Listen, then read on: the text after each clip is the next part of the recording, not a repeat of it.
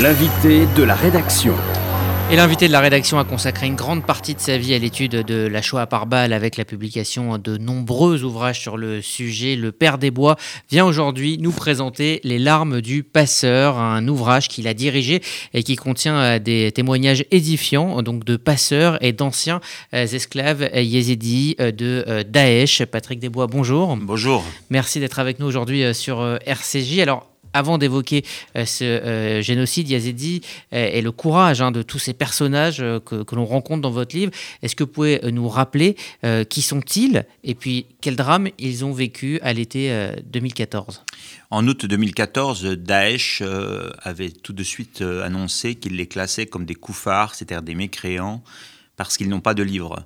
Et donc, ils se donnaient la possibilité de les mettre en esclavage ou de les tuer. Et c'est effectivement ce qui s'est passé. Ils ont fait un deal avec les clans sunnites voisins. Et un jour, les Yazidis se sont réveillés, toutes les routes étaient bloquées. Et on leur a dit de se convertir à l'islam ou de mourir. Donc certains ont accepté de se convertir, du moins superficiellement. D'autres ont refusé. Les hommes qui refusaient ont été fusillés tout de suite. Et puis après, ils les ont emmenés dans des administrations euh, sous prétexte de changer de papier d'identité.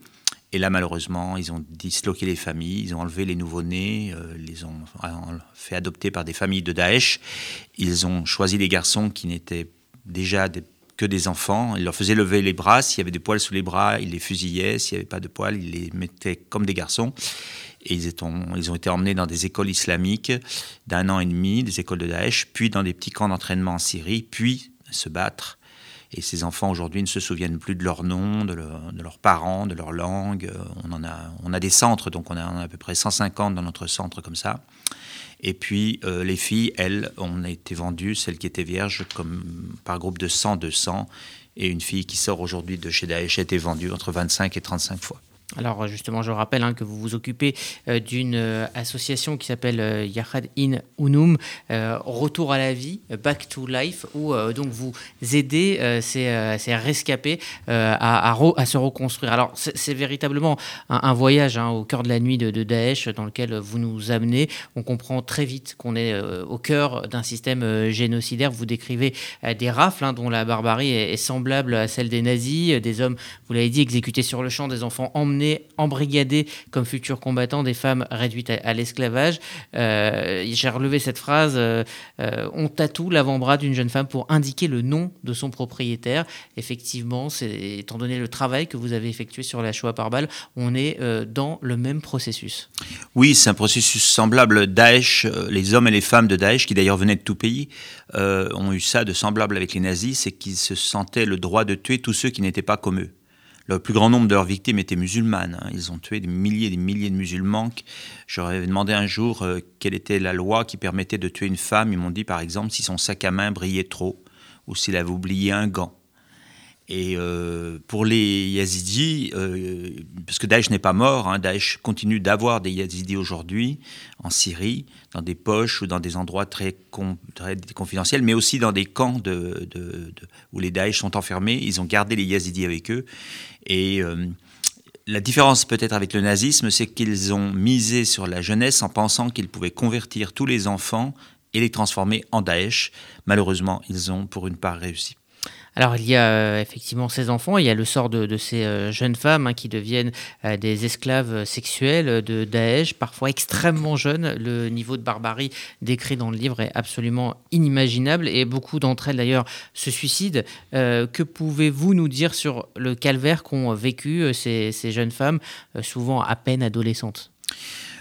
Vous savez, c'est très difficile à dire. je me souviens d'une jeune qui, était donc orpheline, qui arrivait, elle avait 12 ans, elle sortait de chez Daesh, euh, les Yazidis. Hein. Donc les Yazidis ne sont pas musulmans, ne sont pas chrétiens, ils ont leur religion qui est zoroastrienne.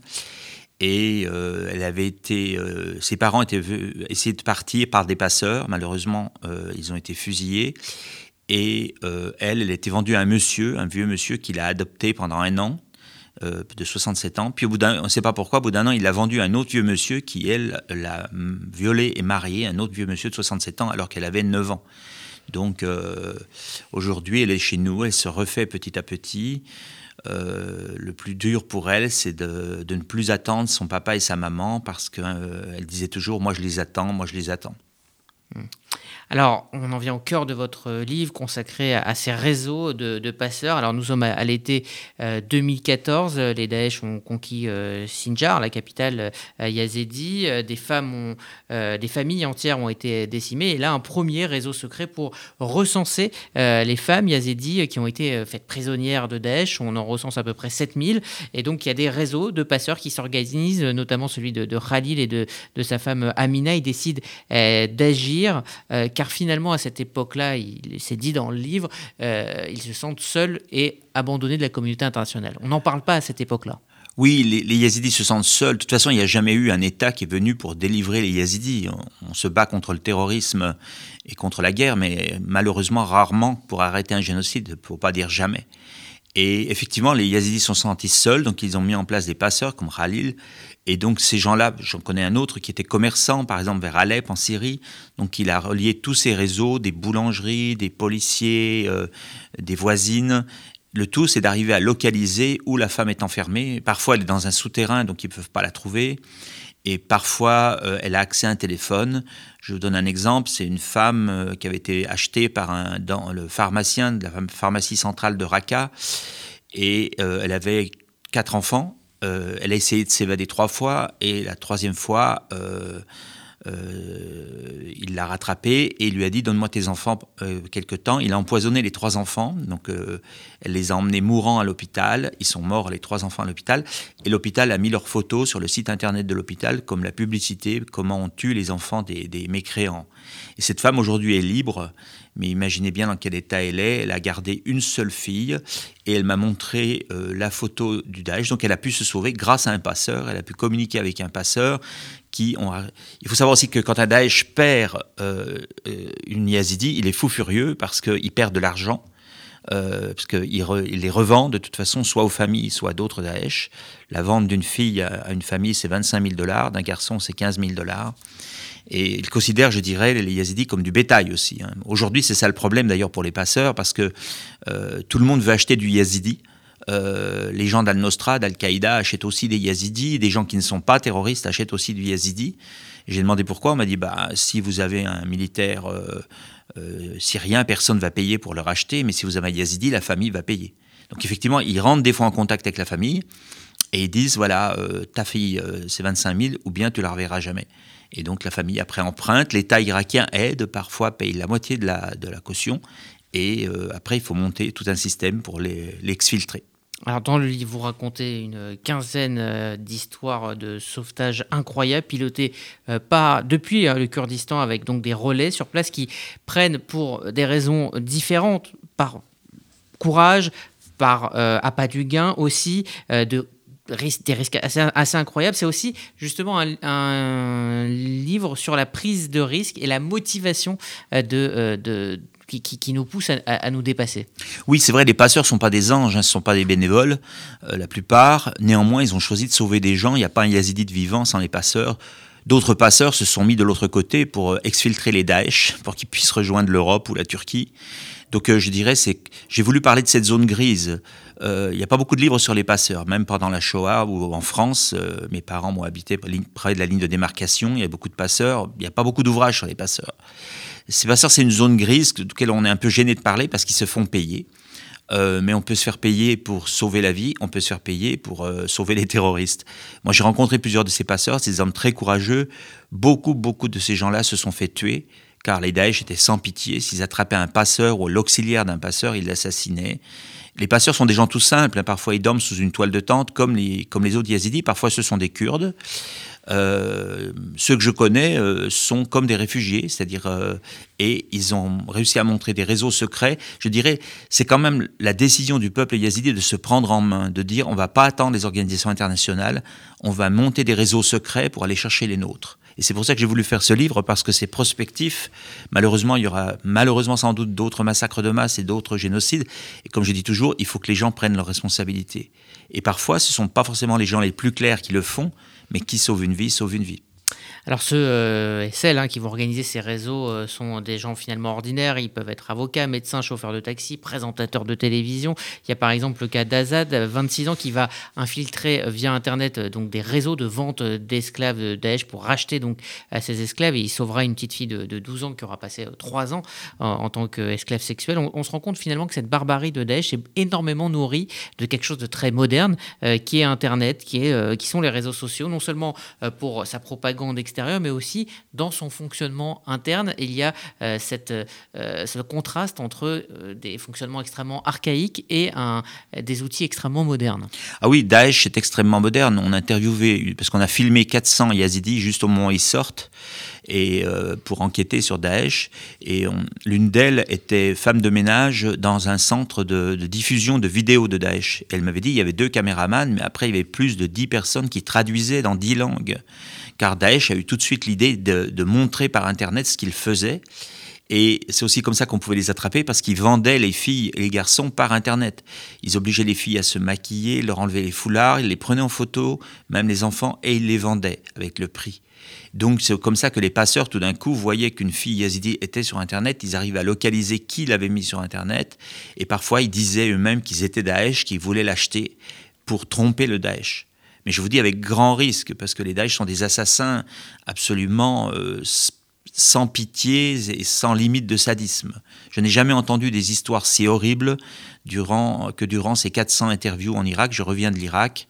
Nous avons à nouveau filmé 20 personnes qui viennent de sortir une dame euh, terrible. Elle avait été achetée par des Allemands, euh, donc parce qu'ils parlent la langue de ceux qui l'ont achetée. Donc elle ne parlait qu'allemand. C'était pour moi très difficile, vu que je parle un très mauvais allemand. Elle a été achetée par une Allemande depuis trois ans. Et elle était toujours avec cette Allemande qui est maintenant dans un camp de, de, de, de déplacés en Syrie. Euh, un autre enfant avait été acheté par une américaine, une autre avait été achetée par euh, une française qui était mariée avec un français de marocain de Toulouse. Il faut voir aussi dans quel état reviennent ces gens. Ils ne parlent plus leur langue, ils parlent la langue de ceux qui les ont achetés. Euh, et donc l'interview est en russe ou en allemand ou en anglais ou en, arabe s'ils ont été achetés par des gens qui parlaient arabe. On est vraiment, c'est vrai, au milieu de l'enfer. Et c'est avec les passeurs, je dirais qu'on sait si une fille vient d'être libérée, qu'elle est en route et donc on essaie de l'interroger tout de suite quand elle sort pour qu'on ait vraiment sa mémoire intacte et notamment la mémoire des visages des tueurs. Alors Père des Bois, donc avec euh, Kostel Nastasi vous, et 18 autres euh, Yazidis, euh, vous animez, vous venez de le dire, donc depuis 2015, Yahad in Unum, le, retour à la vie, une association qui recueille donc les témoignages de Yazidis pour documenter ce, génocide. vous aidez aussi les enfants soldats, on va parler d'eux maintenant, les garçons, donc les plus jeunes sont épargnés, emmenés dans, des madrasas, on leur faisait un véritable lavage de, de cerveau afin d'en faire un futur combattant ou un futur kamikaze et avec une insensibilité totale à l'ultra-violence. Euh, comment euh, aujourd'hui euh, ces jeunes enfants peuvent se, reconstruire? Ça dépend. Certains enfants retrouvent. Je vois un enfant, il, était, il disait qu'il était américain. Il m'a dit I'm American, I'm not Yazidi. Il disait Ma mère est Samantha. En fait, c'était sa mère Daesh. Et au bout de cinq minutes, il, arrête l'interview. Il me dit Tu vas, peux te poser une question Je dis oui. Il me dit, tu vas me donner de l'argent pour cette interview? Je dis, mais de l'argent pourquoi Parce qu'il a 9 ans. Il dit, pour acheter un pistolet pour tuer mon père, son père biologique. Et donc euh, cet enfant était vraiment daéchisé, j'appelle ça. Sa mère s'appelle Samantha. En plus, elle a fait une émission de la CNN dans une prison syrienne. Et euh, aujourd'hui, cet enfant, je dirais, est revenu yazidi. Il réalise qu'il n'est pas musulman, il parle très mal anglais, il parle à nouveau la langue des yazidis qui est le kurde. Donc ce centre pour nous est avec des psychologues, des nannies, des accompagnateurs, des accompagnatrices, euh, pour les ramener, je dirais, à la vie. On, estime à peu près 50 à 60% de réussite et 30 à 40 d'échecs. Euh, les échecs, ce sont souvent des enfants qui ont tué beaucoup de gens, et pour qui tuer est banal, euh, comme on achète une pomme. Que faire avec ces enfants? On ne sait pas. On les a depuis deux ans.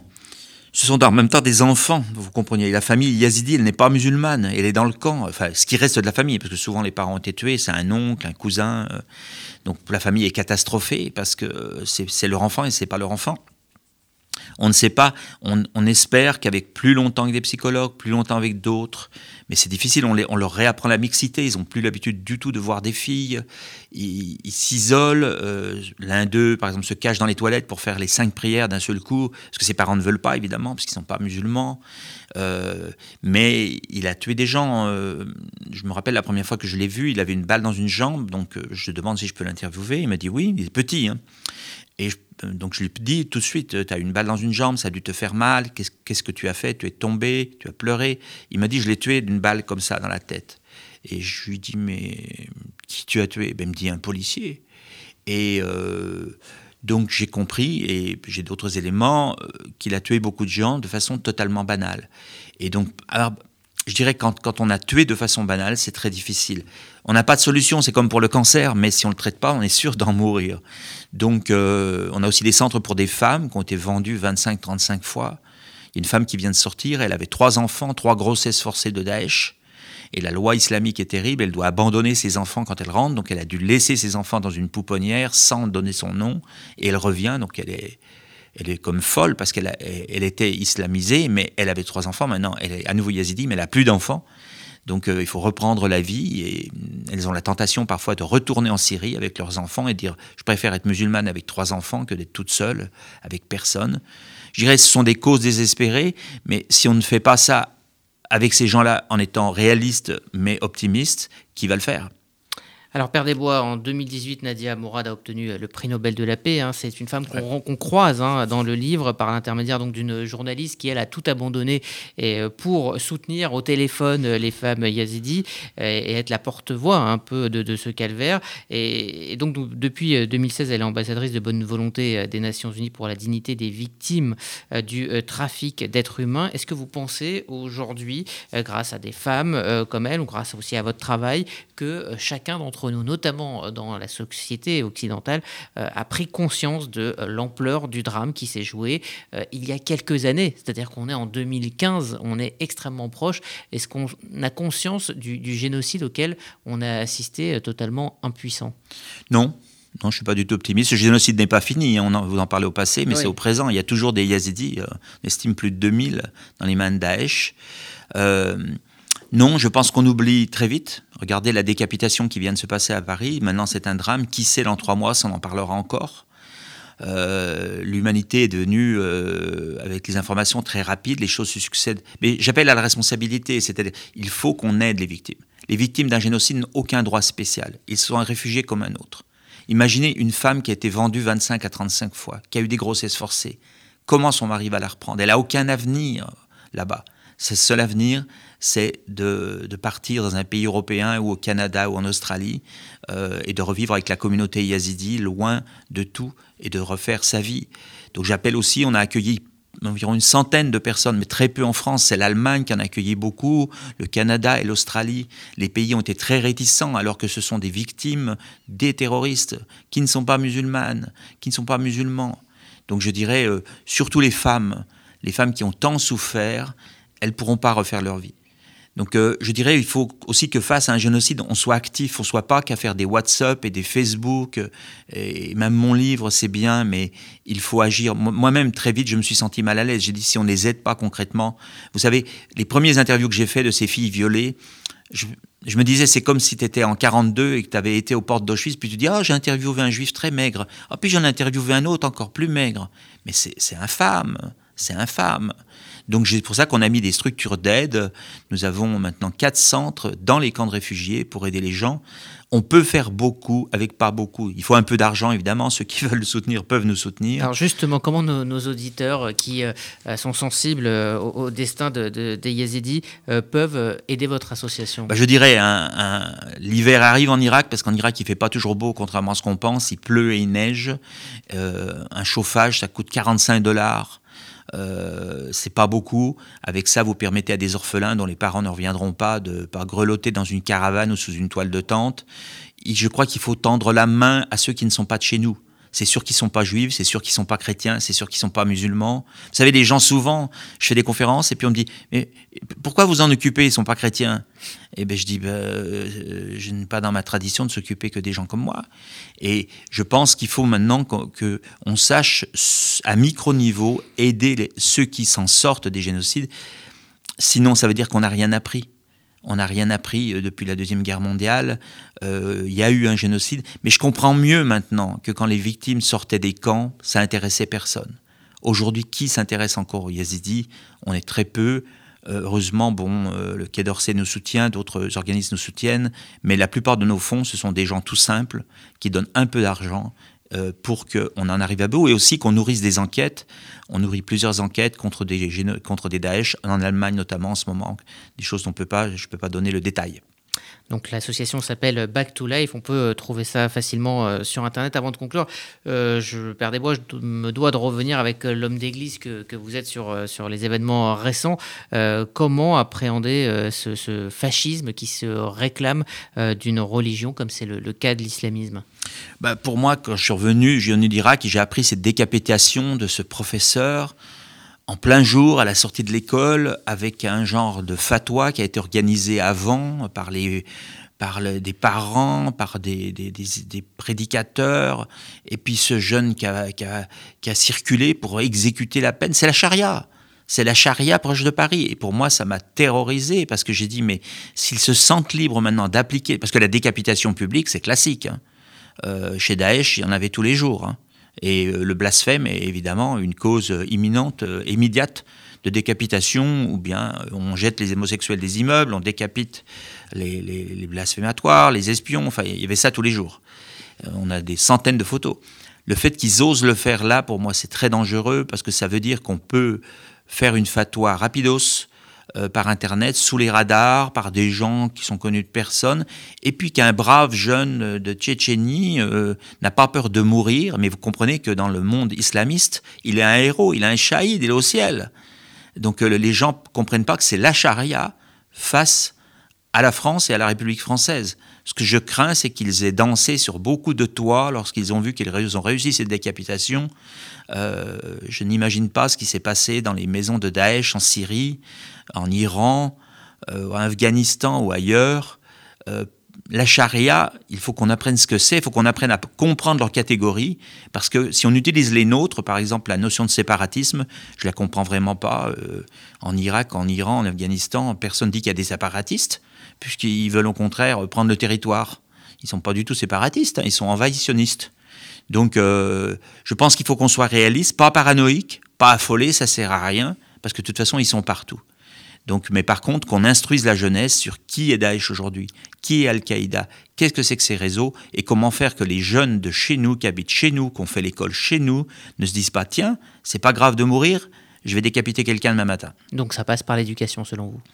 L'éducation et la veille, euh, je dirais, sur les réseaux Internet qui disent à un jeune, tu peux devenir un super musulman en peu de jours si tiens, tu décapites un prof, si tu poses une bombe, si tu fais un attentat. N'oubliez pas que les jeunes n'ont pas peur de mourir pour tuer. Et ça, c'est extrêmement dangereux, euh, très difficile à prévenir.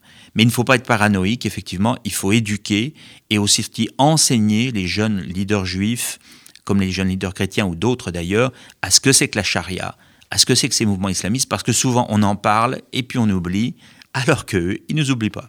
Au niveau de la foi, euh, Père Desbois, ce sera ma, dernière question. Est-ce que vous avez le sentiment que les fidèles musulmans en France, qui pour euh, la grande majorité vivent leur foi euh, tranquillement, sont eux-mêmes pris en étau dans leur pratique par les islamistes? Mais ils ont peur. Ils ont peur parce qu'ils suivent les news des pays arabes et ils savent très bien que les islamistes ont tué des milliers et des milliers de musulmans. Ils ont peur parce que les islamistes sont sans pitié. Et ils savent que, en gros, bah, ils courbent les chines, ils essaient de passer aussi à travers les mailles. Il euh, faut pas oublier ça. Euh, pas oublier qu'ils ont, par exemple, ils ont tué un camp de cadets euh, vers, vers, en Irak. A plus de 3000 jeunes à qui ils avaient promis de ne pas les tuer. Et ils ont filmé cette tuerie. On croirait des Einsatzgruppen. Donc euh, euh, les musulmans eux-mêmes ont peur, ils ne peuvent pas le dire comme ça, mais ils ont peur parce que les islamistes n'ont pitié de personne et pour eux, un mécréant musulman doit être tué comme un autre. Merci Père Patrick Desbois. Donc je vous invite à vous plonger dans Les larmes du passeur aux éditions du Rocher. Ce sont euh, des euh, récits de sauvetage aussi incroyables euh, que nécessaires. Il faut absolument lire ce livre pour comprendre ce que sont des lumières qui brillent dans l'obscurité. Merci d'avoir été avec nous. Merci et bonne semaine. Retrouvez l'invité de la rédaction sur radio-rcj.info.